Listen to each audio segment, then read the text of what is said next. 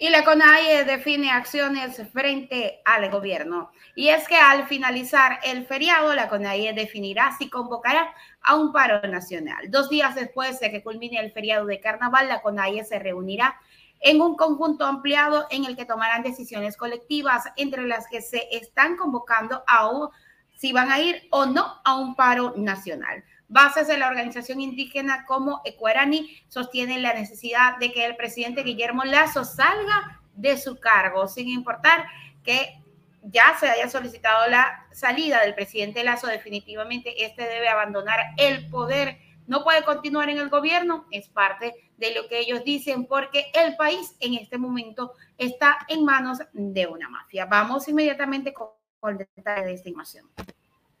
El movimiento indígena define que hará respecto a una eventual movilización. La Confederación de Nacionalidades Indígenas del Ecuador se reunirá el próximo viernes 24 de febrero del 2023 para decidir las acciones que tomarán frente al gobierno. El movimiento indígena convocó a sus tres estructuras, Confederación de Pueblos de Nacionalidades Quichua del Ecuador, Nacionalidades Indígenas de la Amazonía Ecuatoriana y Confederación de Nacionalidades Indígenas de la Costa Ecuatoriana a un encuentro que se hará en la Casa de la Cultura en Quito desde las 9 de la mañana de este 24 de febrero. La temática a tratar, según la convocatoria, es la situación del país y la guerra de los pueblos y nacionalidades. En este consejo amplio también se abordarán los resultados de la pasada elección del 5 de febrero. Cabe recordar que la CONAIE fue una de las primeras organizaciones sociales que se pronunció en contra de cualquier convocatoria del gobierno para un acuerdo nacional. Ese llamado lo hizo el mismo presidente Guillermo desde los pues de los resultados en contra que obtuvo en la consulta popular que el gobierno del Ecuador está totalmente deslegitimado, que no ha podido responder a las necesidades del pueblo y que perdió la consulta popular y está envuelto en redes de corrupción y vínculos con el narcotráfico.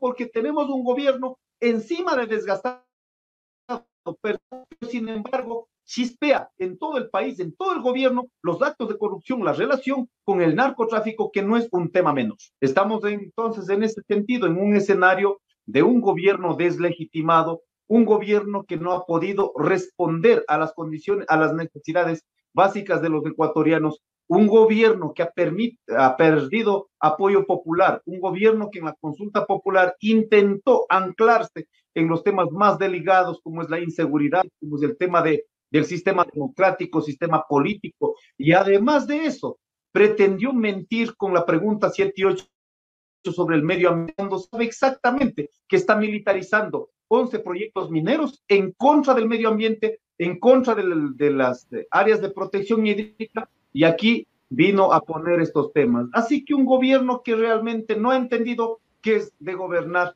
para el pueblo.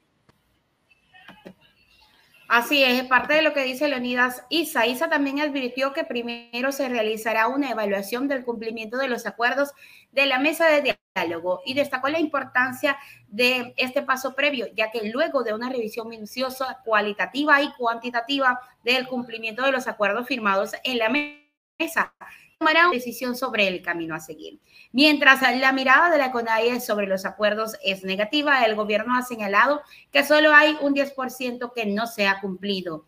Quito es la ciudad más golpeada. Durante de junio del 2022, que duró 18 días, Quito fue la ciudad más impactada, pues sus ventas estuvieron en un 60% por el debajo de lo normal. Según el exministro de Producción, Julio José Prado, cada día de paralización añaden aproximadamente unos 50 millones de pérdidas en el país. En Quito las pérdidas diarias significaban unos 25 millones de dólares, pero una, fue una movilización a la que aparentemente y entre comillas se llegaron acuerdos entre el gobierno y, y la calle y además de otras organizaciones y hasta el momento el gobierno dice que solamente falta por cumplir un 10%. Sin embargo, la CONAIE y otras organizaciones afirman que el gobierno no ha cumplido ni siquiera con la mitad de las promesas que hizo con estos acuerdos.